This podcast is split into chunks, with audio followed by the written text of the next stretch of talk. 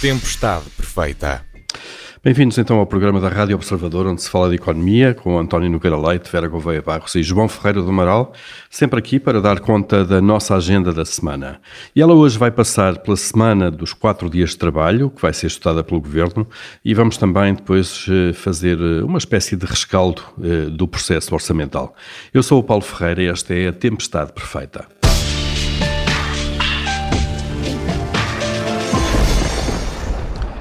E se, por regra, trabalhássemos apenas quatro dias por semana em vez dos cinco que são regulares? O assunto começa agora a ser estudado uh, e até a ser praticado em experiências piloto aqui e ali. Algumas empresas também o põem em prática. E agora vai ser alvo de um estudo também em Portugal. O governo comprometeu-se a isso no Orçamento do Estado, depois de uma proposta nesse sentido do LIVRE. Uh, João Ferreira do Amaral, vamos começar por si. Será que conseguimos alinhar aqui algumas vantagens e algumas preocupações sobre este tema? Eu pessoalmente não consigo sem haver um estudo sobre a matéria, não é? porque há aqui muitas coisas que se chocam entre si, uh, uh, umas positivas, outras negativas, e portanto é necessário termos um estudo efetivamente sobre o, o impacto de uma medida desse tipo. Uh, é evidente que é natural que a evolução tecnológica, principalmente a chamada revolução digital, possa ter como efeito a necessidade até de reduzir o horário de trabalho humano mas parece-me que ainda, assim, à partida, ainda não estamos nessa fase, embora aqui e ali haja setores onde isso pode aflorar. Mas, repito, é, é necessário termos a noção exata do que é que, ou tão exata quanto possível, o que é que eh, uma medida dessas significaria uh, em termos da economia no seu conjunto e, por outro lado, uh, também ver se isso não daria uh, um grande desequilíbrio entre setores de atividade, que, que possivelmente se será. Não estou a ver, por exemplo, a agricultura adaptar-se bem a um, a um, sistema desses. Portanto, a questão, do meu ponto de vista, deve ser estudada, até porque tem sido evolução do progresso tecnológico que tem levado, de facto, a uma redução do horário de trabalho e do e dos dias de trabalho úteis, eh, do aumento de férias, etc. Isso tem sido uma evolução que desde o, pode-se dizer, o meados do século XIX se foi tornando cada vez mais evidente. Eh, se este é um passo que é suscetível de ser dado, Uh, ou, ou, não, é para mim prematuro sem de facto a abordagem sistemática do problema. Não é um tipo de coisa que se vai lá por palpite, não é? Claro, portanto é preciso um estudo, uh, obviamente. Agora que... deve ser estudado sim, do sim. ponto de vista. Claro, e, e, e João, uh, obviamente já falou da agricultura, não, não podemos fazer um fato à medida de todos os setores, como é evidente, claro. não é? É evidente que não, que não, aliás já não é assim, não é? Há, há claro. diferenças grandes entre setores. Agora há aspectos positivos, nomeadamente a vida familiar é um aspecto que pode beneficiar bastante, principalmente para casais que tenham filhos jovens. Eh, pode beneficiar bastante uma medida desse tipo. A organização de trabalho, haverá setores que poderão fazê-lo combinando mais o teletrabalho com o trabalho mais tradicional. Enfim, há muitas, muitas e muitas possibilidades. Penso que é útil nós abordarmos a questão, até porque ela, como digo, vem no, no seguimento de, de transformações tecnológicas que necessariamente vão implicar alterações da forma como se faz o trabalho. Não é? Claro, muitas questões levantadas. Uh, António Nogueira Leite, uh, vamos então estudar o assunto. Uh, como é que olha para ele assim à partida, ainda sem, obviamente, sem, sem o, o peso e os dados todos que esse assunto nos pode dar?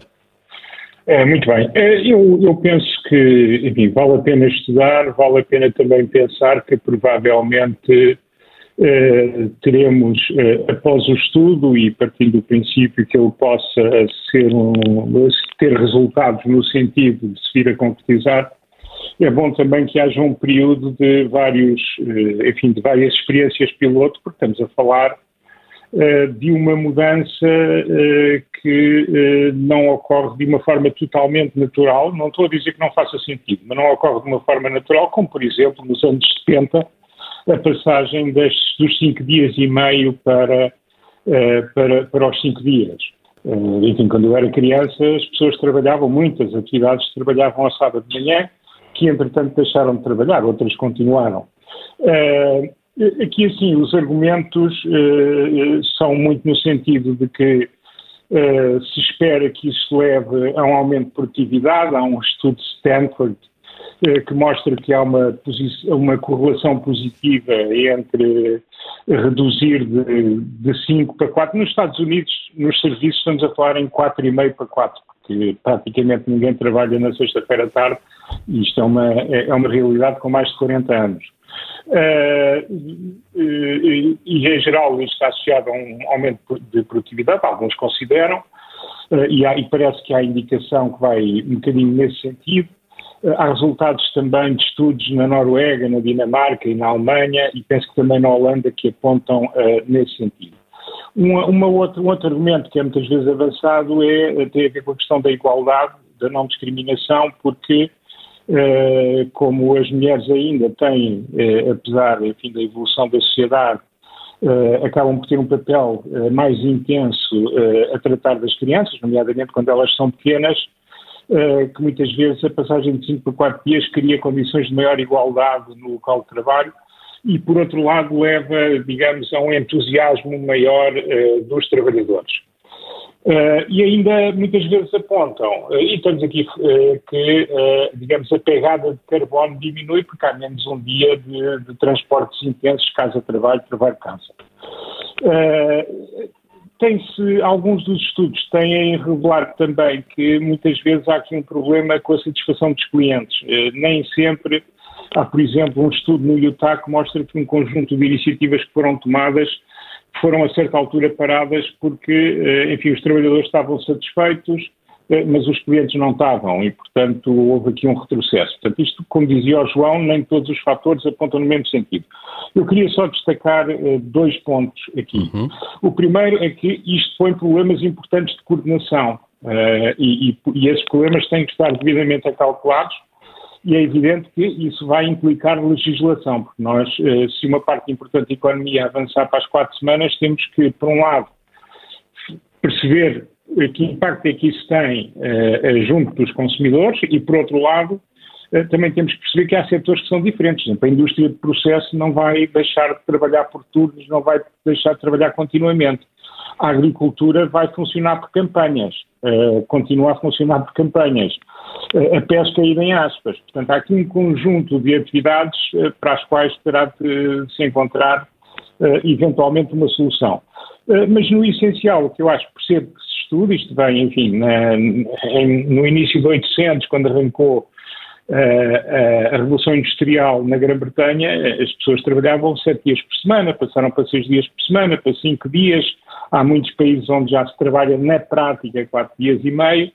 Eh, sobretudo no setor dos serviços, e, portanto, aqui, eh, enfim, a tecnologia, a organização social apontam eh, no sentido de, eventualmente, irmos a trabalhar para menos horas. Mas agora é preciso que isto seja feito com pés e cabeça. Eu, eu percebo que se estude, uh, vejo vantagens, vejo também alguns riscos, uh, mas no essencial uh, penso que devemos ter aqui uma fase experimental como alguns outros países têm feito, porque se, se pusermos isso na, numa mera negociação política, eh, pode ser, sobretudo se for mal feito, mais um contributo para esta relativa ilusão em que nós, enfim, vamos alegremente vivendo aqui neste canto da Ibéria.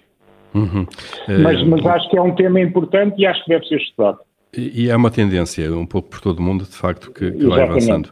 Mas e, os, países têm, ido, os países têm ido com cautelas, quer dizer, é, é, eu, eu, tenho medo é que agora que o Dr. Costa uh, inventou o LIVRE uh, e, enfim, tenta pôr ciúmes no Bloco e no PCP uh, através do LIVRE e do PAN, que são, enfim, dois partidos proclamatórios de. Que, quer dizer, que usa as ideias, a ideia nem sequer é do LIVRE, a ideia já. Há, enfim, há, há, há livros interessantes escritos por economistas portugueses que estão muito longe uh, de estar na, na, área política do LIVRE, mas o que é facto é que Uh, eu espero que isto seja usado com seriedade, porque o tema é importante, o tema é relevante, o tema merece todo o cuidado. Porventura, eu acho que vamos caminhar nesta direção, é uma questão de quando e de como, uh, e, era mau era se usássemos isso para, enfim, os jogos florais uh, da nossa política, porque isto é um uhum. tema demasiado sério para ser usado com esse fim e não com o fim de criar uma sociedade melhor e mais produtiva. podemos uh, matar o, o, assunto logo à, à, à nascença, uh, de uma forma perversa. Não, o, o, assunto é sério e deve ser estudado com atenção, do meu ponto uhum. de vista. Eh, não temos ainda a Vera disponível para entrar no programa, esperemos tê-la ainda nesta primeira parte para dar o seu contributo também neste tema. Mas, João, este é um daqueles assuntos onde se faz uma enorme confusão entre produto e produtividade. Uh, e com uma confusão de, de, conceitos que não ajuda nada a uma discussão uh, serena. Não, que... E principalmente uma, uma, uma, confusão entre produto por pessoa emprego e produto por hora trabalhada, que, são, duas coisas que podem afastar-se, nomeadamente quando o, trabalho, quando o horário de trabalho aumenta ou diminui, não é? Neste caso seria, seria uma diminuição do horário de trabalho. E isso muitas vezes é, é não deixem de detectar bem os dados sobre a produtividade. Porque, de facto, eh, nós temos um problema de produtividade, eu tenho pessoalmente existido muito nisso, penso que é um, um fenómeno Uh, que está pouco estudado em Portugal, embora no passado tenha sido objeto, até nos anos 60 do século passado, tenha sido objeto de estudos e de medidas, etc., perdeu-se um pouco essa noção da importância da produtividade, e, mas também reconheço que é um conceito que muitas vezes é usado de uma forma que, que esconde mais as coisas do que explica. Quando se limita a considerar um indicador de produtividade como o valor do PIB por trabalhador por de emprego, é, é, evidente que isso diz-nos muito pouco. Temos, temos muito mais eh, coisas para tratar da produtividade, nomeadamente, como digo, do, da hora trabalhada, a produtividade por hora trabalhada. É, uhum. É evidente que um estudo deste género poderia ter, poderia ter uma vantagem adicional, é obrigar-nos finalmente a estudar também a produtividade e como é, como é que ela é uniformemente dito por, por todas as pessoas que se debruçam sobre o assunto, é baixa em Portugal quando podia ser eh, bastante superior. E, portanto, isso eh, é um tipo de estudo que, a reboque deste outro estudo do, de saber se são quatro ou cinco dias o trabalho útil, eh, é um estudo importante que, que, nós, que nos falta e que, que deveríamos trabalhar muito mais do que tem sido trabalhado até hoje, não é? Claro, até porque, João, o que as, estatísticas, lá está, essas médias nos indicam, eh, quando olhamos para tabelas da OCDE, que comparam transversalmente várias economias, é que em Portugal trabalhamos muitas horas, isto é, o número de horas de trabalho uh, são elevadas, mas depois, lá está, aquilo que nós fazemos com essas horas todas é que não é suficiente, não é?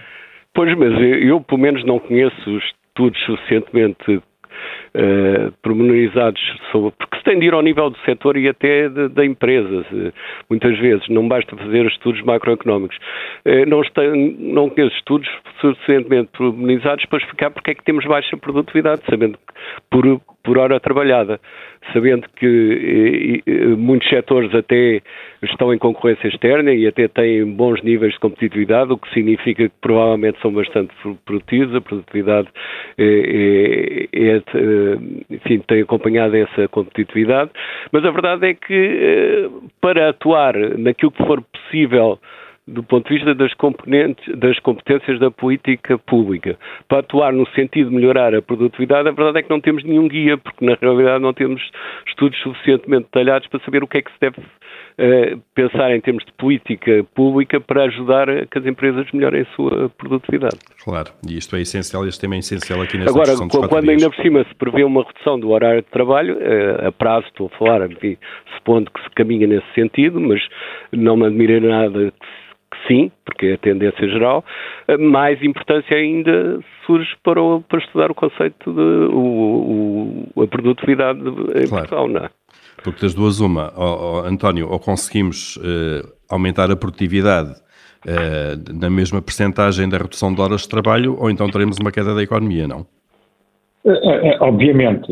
aliás, isto, os defensores apontam sempre como principal razão o aumento da produtividade. Uh, uh, e, e, portanto, é preciso que consigamos uh, que isso aconteça. Aliás, devo dizer que esta é uma questão essencial. Eu, uma das coisas mais importantes que foi ditas neste programa foi pelo João, quando ele aqui há uns meses disse que, julgou que a propósito do programa do governo, que deveria se falar de produtividade, produtividade, produtividade. Eu não podia estar mais de acordo. Isto é realmente o calcanhar daquilo da nossa economia e é a causa de muitos problemas. E, portanto, temos que perceber, uh, e esse é o aspecto para mim absolutamente central, se efetivamente uh, temos uh, com isto maior produtividade. Porque repara, não, não, é evidente que eu esperaria que as pessoas trabalhassem, estivessem menos cansadas, estivessem mais entusiasmadas, percebo isso tudo.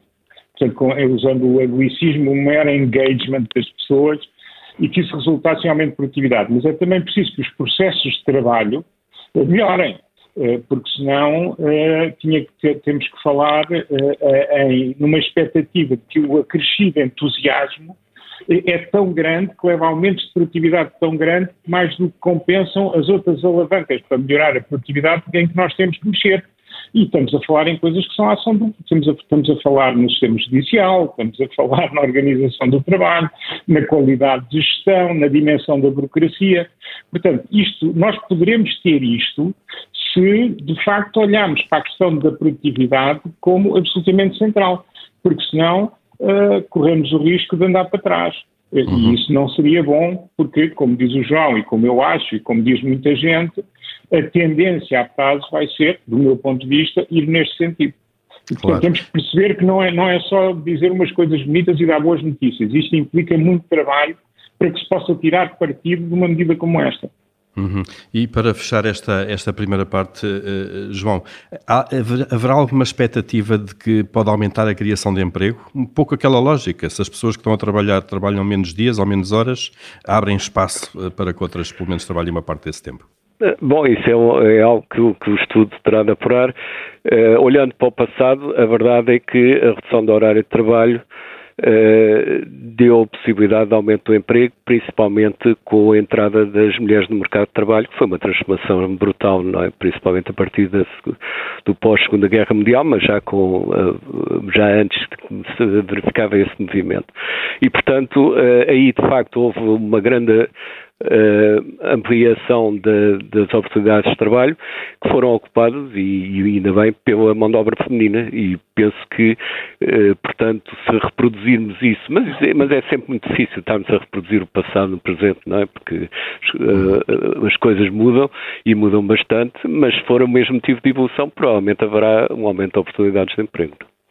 Muito bem, é um assunto que certamente eh, nos irá ocupar nos próximos tempos, eh, esperando também esse estudo e as evoluções da política pública a este nível. Eh, Vera, bem-vinda. Pensávamos que já tinha começado com a Semana dos Quatro Dias. Não, não, ainda não foi. E, e, e, também, se pudesse, acho que encostaria ali ao fim de semana. Não sei como claro, é que... não uma terça-feira. Claro. não uma Muito bem. Vamos abrir, abrir o nosso comitê de crédito, como habitualmente no, no arranque da segunda parte. Vera, e podemos começar mesmo por si. O que é que, o que, é que aprova esta semana? Eu vou provar ter-se conseguido chegar a um acordo uh, relativamente ao embargo ao petróleo russo.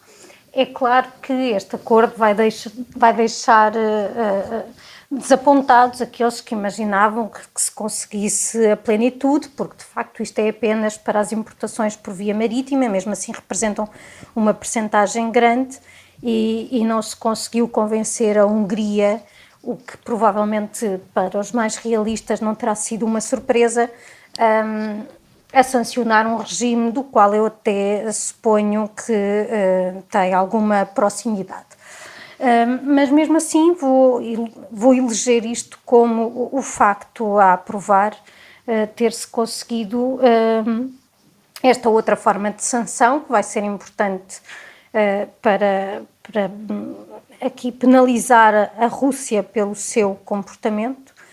E vamos ver em que é que isto depois na prática se traduz em termos do, do conflito. Uhum, nomeadamente da, do financiamento do conflito por parte da Rússia, não é? Que é uma questão que está Exato, em cima é, da mesa. É, é esse aspecto fundamental aqui, é, essa, é esse o meio de, de atingir a Rússia. Muito bem. António Nogueira Leite, a sua aprovação da semana. Eu, uh, aprovo uma festa, uh, como alguém dizia, que é a participação de Portugal e a sua representação na uh, Hanover Mess, na, festa, na Feira de Hanover, eh, mostrando o potencial da indústria portuguesa. Uh, isto é importante porque que, é importante porque nós precisamos de fazer crescer as nossas exportações. Uh, o setor industrial é um setor que tem um relevo grande na economia portuguesa enquanto setor exportador Uh, e numa altura em que voltámos a ter déficits por razões que não têm apenas a ver, não têm a ver apenas com a política interna, uh, muito condicionadas pela conjuntura internacional, em que passámos a ter novamente uh, a balança de bens e serviços com saldo negativo e a balança corrente de capital com saldo negativo, acho que é muito importante o contributo positivo que as exportações possam dar Uh, e, e, muitas vezes para exportar é preciso estar nos mercados, conhecer as pessoas, dar-se a conhecer e é uma iniciativa nesse sentido. E, portanto, com um espírito otimista, eu dava aqui a minha boa nota. Uhum. Nota positiva, então, Portugal é o país convidado, não é? O país de, de, de, deste ano, da, dessa não, feira, aliás. Foi, foi organizou-se, muita gente foi, o Primeiro-Ministro esteve, portanto, acho que há, uma, há um certo empenho em agarrar esta oportunidade, o que é uhum. positivo. Muito bem, a aprovação do António também. Uh, João Ferreira do Amaral, a sua aprovação desta semana? A recuperação que houve na confiança do consumidor, que tinha descido, e, e portanto, penso que isso é, é importante para a, a, retoma económica, mas é claro, agora com a aceleração da inflação, uh, as contas podem todas baralhar-se um, pouco, mas para já é, é um, bom, um bom indicador. É, sim, senhor, uma recuperação depois da, da queda do início da guerra. É, vamos, vamos aos chumbos. É, Vera Gouveia Barros, o que, é que, o que é que vai chumbar? Eu vou chumbar a, a, situação de que nós tivemos conhecimento hoje através de um relatório do IAV relativo ao desempenho nas provas de aferição do segundo, quinto e oitavo anos de escolaridade e aquilo que mostra é que eh, as fragilidades que nós conhecemos se mantêm. E que fragilidades são essas? No, na parte da, das provas de português e de estudo do meio, há dificuldades em selecionar a informação pertinente, há depois eh, um, um a análise e avaliação do conteúdo de um texto, portanto, o não ser capaz de interpretar um texto um, e de, há aqui uma, uma pergunta em que, importante que, que estava a resposta no texto em que menos de 10% dos alunos conseguiu responder de forma correta, apresentar uma explicação com, com, com, as ideias e a construir um raciocínio. E reparem, se nós temos alunos que não conseguem compreender aquilo que leem, isso depois vai constituir um obstáculo para a sua aprendizagem ao longo da vida. Como é seja óbvio, em que área for, depois, claro. Seja em que área for, porque eu depois estou a ler coisas de história e não estou a perceber aquilo que estou a ler. Estou a ler coisas de física e não estou a perceber o que é que estou a ler.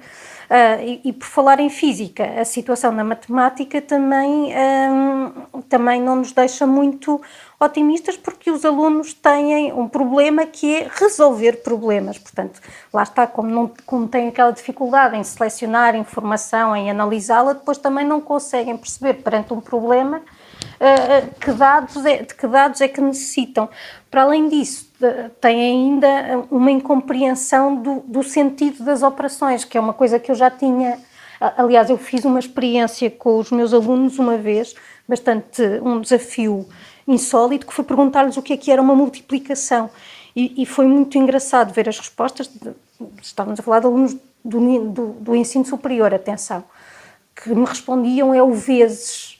E quando eu lhes expliquei o que era uma multiplicação, que era no fundo só uma adição em que, por coincidência, as parcelas eram todas iguais, e a partir daí utilizando as propriedades da adição, expliquei o que é que era o pôr em evidência e a propriedade distributiva, houve alguns rostos que se iluminaram e aquilo de repente começou a fazer sentido. Portanto, é isto, hum, e isto devia levar-nos a pensar uh, sobre que futuro é que estamos a criar para, para estas gerações, que depois até podem ser as mais qualificadas de sempre um, e, e, depois no impacto que isto tem no, no nosso desenvolvimento económico e estes resultados uh, levam, portanto, um, uh, um, um, um chumbo valente.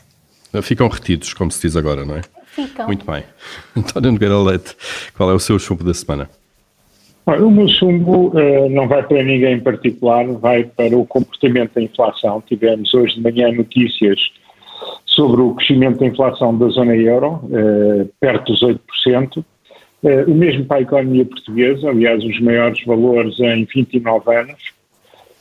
e esta é obviamente uma preocupação, por muitas e variadas razões, uma delas é que a inflação tem um efeito regressivo e prejudica, nomeadamente, não só as famílias mais pobres, como também, e em particular, os aposentados. E, portanto, como há muitos aposentados que em Portugal são pobres, isto é uma dupla preocupação. Por outro lado, o Banco Central Europeu continua nas suas hesitações, embora me pareça que vai tomar algumas medidas nesse sentido, mas de facto este choque de oferta nas condições em que estamos, leva-me a pensar que, uh, enfim, vamos avançar, uma vez extinto este efeito aritmético do ajustamento em baixa e depois em alta a seguir à, à Covid-19, ou ao maior impacto económico da Covid-19, uh, que vamos ter um cenário pouco agradável de alguma inflação com um crescimento fraco na Europa e em Portugal, e isso obviamente que não é um cenário simpático e que me preocupa. Muito bem, o chumbo então para, para, essa evolução da inflação. João Ferreira do Amaral, eh, qual é o, o seu, a sua reprovação da, da semana? É também relativamente a preços, mas particularmente com o aumento recente muito, muito grande de, do preço do, do metro quadrado avaliado pelos bancos da, nas habitações. Né? Isso uh, espero que não seja sintoma de se entrar numa bolha relativamente à, à, habitação, que seria prejudicial. Uh, para já, penso que é um indicador que merece atenção. Muito bem, chamo então para essa subida constante dos preços da, da habitação. A fechar aqui o nosso Comitê de Crédito.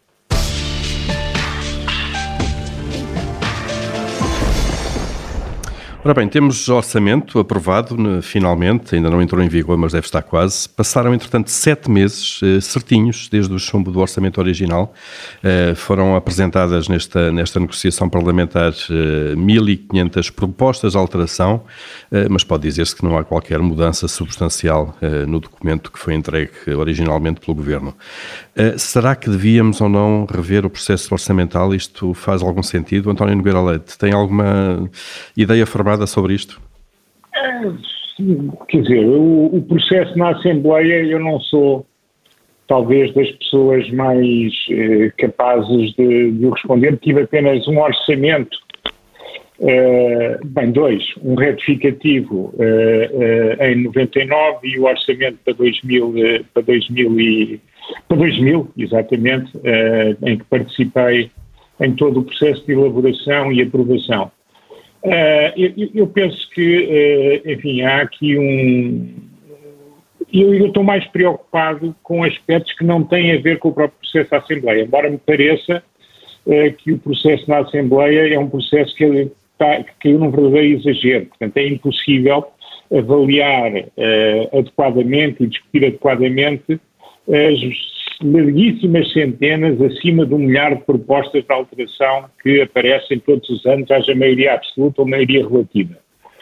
Uh, e, e, eu, estou, eu estou mais preocupado com aspectos como sejam uh, a transparência do orçamento, a capacidade de leitura do orçamento, a comparação do orçamento em cada ano com os anos anteriores, a execução dos orçamentos, a comparação em tempo entre aquilo que é orçamentado e aquilo que é executado, uh, e, sobretudo, uh, fazer com que o orçamento não seja, digamos, um entretenimento em termos de análise para iniciados, porque de facto eles são feitos e são, sobretudo, apresentados de uma maneira que torna a comparabilidade difícil. Depois, também acho que o processo orçamental nos últimos anos uh, se tornou um bocadinho mais ficcional do que aquilo que já era, uh, a partir do momento em que dá a ideia que as pessoas apresentam orçamentos não tendo ideia de os cumprir, nomeadamente do lado da, da despesa, porque do lado da receita, uh, enfim, eles são mais dependentes do que está e depois de como a economia progride. Eh, enquanto que do lado da despesa, com algumas exceções, eh, eles são muito dependentes de, daquilo que é a política do governo e a sua execução. E, portanto, eu acho que mais importante do que uh, a preocupação com o que se passa na Assembleia, que é naturalmente importante e que, obviamente, tem alguns problemas, a mim o que me preocupa é esta dificuldade relativa à transparência e à comparabilidade ao longo dos anos, primeiro ponto. Uhum. Segundo ponto, em tempo, eh, toda a gente, ou pelo menos todas as pessoas interessadas e minimamente cultivadas, serem capazes de perceber uh, o que é que se está a passar e em que medida que a execução está ou não em linha com com uh, uh, o orçamentário. E isso, enfim, as uhum. coisas podem ter piorado, mas isso não tem a chancela do Partido A ou do Partido B. Do não, é um processo de, há, muito, tempo, claro. É, é, um processo de há muito tempo. Um outro aspecto que também... Aliás, a estrutura do documento é sempre a mesma, há, há 30 anos, basicamente. Sim, mas, sim, sim, só que ele é apresentado de uma maneira em que a comparabilidade se torna, se torna difícil. Sem dúvida, e, e, podia, e podia ser bastante melhorada.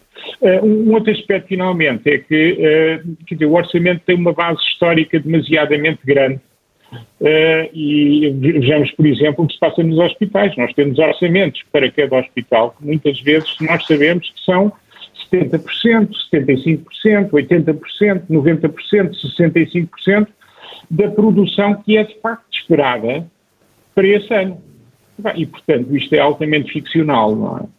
Uhum, uh, e, claro. e, e, e, eles têm que passar, eu não sei se temos hipótese uh, de ter o descanso suficiente para alguma vez fazer um orçamento de base zero, uh, mas, o, enfim, uh, acho, que, acho que não, acho que não. Acho que quem tentou fazer rapidamente percebeu que não era capaz de o fazer, e foi no tempo em que eu lá estive, o Dr. Fernando Pacheco, mas a verdade é que seria importante que houvesse um pouco mais de realismo Uh, e, e, que isto fosse de facto um, um, um, instrumento de gestão para todos, para o Ministério das Finanças, para os Ministérios Setoriais e que pudesse ser devidamente escrutinado. Acho que há imensa coisa a melhorar aí. Há pessoas que, enfim, passam a vida a estudar esses processos, terão certamente muito a acrescentar, mas em linhas gerais é isto que me preocupa um pouco mais. Uhum. Antes do processo de chegar sequer ao Parlamento. Vera Gouveia Barros, como é que olha, como é que olha para, para isto, para, para este ritual, basicamente, não é? Eu, eu, estou bastante alinhada com, com aquilo que disse o António. Ah, acho que há muitas coisas que podiam e deviam ser melhoradas, mas provavelmente não têm que ver com estes aspectos na Assembleia da República, que, hum, quer dizer, mil e tal alterações é de facto. Dizer, eu, eu, às vezes até tenho umas leituras de fim de semana um bocadinho excêntricas, mas também não vão ao ponto de andar na Assembleia da República a ver cada uma das propostas que às vezes depois até são muito parecidas entre os vários partidos, mas é quase um marcar de, de território e ver como é que cada uma delas foi votada, embora tudo isso esteja disponível no site, no site da Assembleia.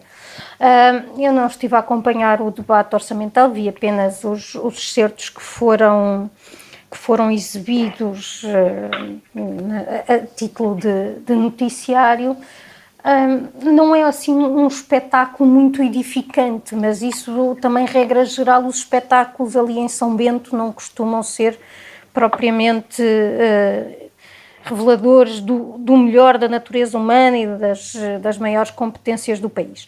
Uh, relativamente ao orçamento, uh, o documento final que, que nós vamos ter é muito parecido com aquilo que nós já supunhamos que ia ser, até porque durante a campanha Uh, o então candidato uh, António Costa tinha dito que aquele era o seu orçamento e aquele era o que tinha sido apresentado e, e chumbado em, em outubro. Um, e, e, agora houve um, um ajustamento da parte do, do, cenário macroeconómico por conta de, do maior contexto de incerteza da inflação, mas na, basicamente o documento é como aliás o discutimos aqui um, o mesmo. Sim. Agora, claro que precisávamos, eu, eu, concordo que precisávamos de melhorar aqui a transparência, precisávamos de perceber aquele dinheiro, como é que se distribui, não só em termos de ministérios, mas dos programas desses ministérios, ou seja, quanto é que nós dedicamos às várias políticas públicas. Precisamos ter essa articulação entre o que é o instrumento orçamental, o orçamento de Estado, e, e depois um, aquilo que, é, aquilo que são as, as várias medidas que se adotam em termos de, de política pública nas várias áreas uh, setoriais. Um, e, de facto, a, a, o orçamento de base zero Uh, não sei até que ponto é que é uma utopia, mas seria, uh, mas seria bom uh, tê-lo tê em, em perspectiva e termos um processo orçamental que não, não fosse nesta lógica sempre incremental e claro. até de penalizar os organismos que conseguem fazer poupanças obrigando-os depois claro. a. E, e beneficiar, e beneficiar aqueles que gastam nos últimos meses só para cumprir bolsa, para gastar toda aquela verba que estava destinada, Exatamente, mesmo que dela não precisassem. Claro, para Exato, não perderem. Portanto, é perverso. Isso é, isso é um absurdo. Uhum. Isso, isso é um Mas acontece, absurdo. acontece muito frequentemente. Uh, João Ferreira do E, e acontece, e atenção, mas isso não é culpa dos organismos. Não, não. Os organismos o, estão simplesmente a responder ao incentivo que lhes dão. Exatamente, o incentivo é isso. Que João é um Ferreira do Amaral. incentivo pernicioso. Bom, eu, eu, julgo que a questão também se põe mais, a, de facto, da feitura do orçamento, do que provavelmente nos aspectos mais da, da, da, intervenção da Assembleia da República e por aí fora, embora não devamos esquecer que isto também atrasou uh, mais uns meses do que teria sido possível devido aos problemas eleitorais que, que, que, atrasaram também o processo. Em qualquer caso, mesmo que o orçamento tivesse sido feito na altura própria, o, o aprovado na altura própria, uh, a perturbação conjuntural, quer da, da continuação de, de, alguns aspectos da pandemia, mas principalmente por causa da guerra da, da Ucrânia, tornaria necessário, penso eu, uma retificação do orçamento. Eh, em relação, e só para ser muito rápido, porque isto vai-nos ir muito longe, em relação ao orçamento de base zero, eu penso que vale a pena ensaiá-lo, embora não, não se tenha que ensaiar para todas, toda a administração de um momento para o outro, pode-se ir por ministérios e, e isso uh, seria importante para se ter experiências piloto depois eventualmente se pudessem generalizar. O problema aqui é que o, que o Ministério seja receptivo a isso. Eu penso que se pode dar como contrapartida que quem fizer um orçamento de base zero não é sujeito depois a cativações, porque então é que as cativações não, não se justificam de forma nenhuma. Claro. Isso, aliás, tem sido um cancro da, da, da nossa preparação orçamental, do meu ponto de vista. Não é? Eh, no fundo, João, já agora eh, só uma nota sobre o orçamento base zero, isso obrigava obviamente a olhar para cada organismo, concretamente, que tem uma linha orçamental e, e saber se a quantia que lhe é destinada, se faz sentido, se não faz, faz sentido, sentido, se está sobre, sobre ou sobredimensionado, claro é porque há sub-orçamentação sub intencional, que é para depois supostamente haver mais poupança, etc. Não dá nada, não, dá, não dá nada disso, o que dá é desresponsabilização depois das FIAs em relação ao orçamento, já sabem que aquilo não, não funciona. Portanto, é, essa experiência podia ser feita, sabe lá, por exemplo, dois ministérios ou assim, para não ser uma coisa que torne inviável fazer tudo ao mesmo tempo, e tirar soluções disso e eventualmente generalizar-se depois, não é? Uhum, muito bem. Pois, isso dava pano para mangas, de facto. Eh, de qualquer maneira, o orçamento para zero também podia ser uma mini revolução, eh, se quiserem, eh, se fosse feito nessa base do olhar para aquilo que cada entidade, cada organismo de facto precisa. Isso faz sentido ou não, de alguma maneira, não é? Muito bem. Diga, diga, João. Não, é só dizer que isso, do ponto de vista dos serviços, também é bom, porque, é, claro tem de justificar melhor, mas ao mesmo tempo tem a garantia de que aquilo que necessitam é, lhe chega e não, não é cortado depois a meio do ano, não é? Está lá, muito bem. Muito bem, estamos quase, quase a chegar ao fim eh, da nossa tempestade perfeita desta, desta semana. Vamos para o momento habitual de, de tirania. Uh, Vera Gouveia Barros, se mandasse, o que é que mandava, o que é que fazia? Eu fazia uma reforma do, do IMT. IMT não é o Instituto de, de Mobilidade, atenção, Mobilidade é, o, é, o, imposto, é o imposto sobre a transmissão onerosa de imóveis. Uh, para, uh, para que o IMT não seja um obstáculo a mudanças de habitação ao longo do ciclo de vida. Nós falamos muito e estamos naturalmente preocupados com os casos de, de taxa de, da taxa de sobrelotação da habitação e temos de olhar para isso e temos de resolver esses problemas, mas se calhar valia a pena olharmos também para as estatísticas relativas à, à subocupação, embora eu depois possa fazer críticas metodológicas à forma como essas taxas são, são criadas e, e algumas realidades que, que lhes escapam, mas em todo o caso, para quem se calhar as pessoas não têm noção que a taxa de subocupação em Portugal está acima dos 30%. E se formos para a faixa das pessoas de 65 anos ou mais, então uh, vai para cima dos 50. O que isto muito provavelmente traduz é uh, um, é verdade que depois pode haver aqui aspectos sociológicos, eh, psicológicos de as pessoas se afeiçoarem às, às casas. Mas não excluo uh, aqui também a, a, questão de não haver uma fiscalidade que seja amiga da mudança de casa ao longo do ciclo de vida. Pensa-se muito no arrendamento como solução, mas para quem quer ser proprietário também não deve encontrar, por exemplo, uma pessoa uh, idosa que mora numa casa que agora é muito grande porque tinha três filhos e eles saíram. Um, que agora preferia estar num outro sítio, mais perto, até se calhar de estabelecimentos de saúde ou numa zona da cidade mais plana e acaba por não mudar porque sabe que na, na aquisição da sua nova casa uh, vai ter de pagar imposto e, e que não tem um montante propriamente irrelevante, sendo que nós podíamos estar aqui a ter uma distribuição mais eficiente das pessoas pelas casas em função claro. da composição do seu agregado familiar. E aumentando a mobilidade, é claro. João Ferreira do Amaral? Uh, olha, uma informação do INE, aliás, interessante sobre o trigo, a economia do trigo, uh, refere que há 30 anos atrás, no início dos anos 90, uh, nós tínhamos uma produção que abastecia 60% das necessidades. Hoje essa porcentagem reduziu-se para 6%, ou seja, praticamente nada. É evidente que isto faz sentido na medida em que nós não temos vocação para ser um país produtor de trigo, um grande produtor de trigo, mas a verdade é que eh, é necessário, do ponto de vista estratégico, ter atenção a este tipo de coisas, o que implica, eventualmente, algum, algum custo para manter certo tipo de, de produções a um nível mínimo estratégico que, que eh, dê alguma segurança, no fundo, em termos de abastecimento. Neste caso ou noutro qualquer que, que semelhante. Não? Claro. António Nicolete, se mandasse? É, eu, eu se mandasse, eh, também eh, olhando para a questão dos impostos e tendo o Secretário de Estado dos Assuntos Fiscais anunciado que há uma série de reformas que estão na manga, Uh, enfim, esperaria para ver, mas tentaria depois disso ter um período de maior estabilidade fiscal do que aquele que temos vivido, porque nós vivemos, enfim, com alterações, pelo menos anuais, de uma parte importante da forma como a tributação é na realidade executada. E isso, uhum. claramente, não é bom para os cidadãos e, e, não, e não é bom para a economia como um todo, como é evidente.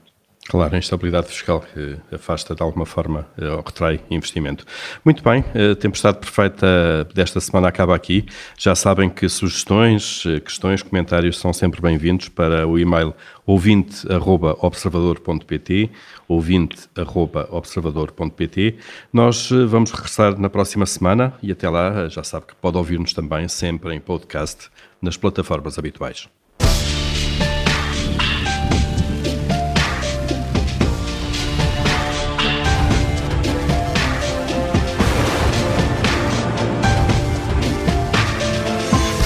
Tempestade perfeita.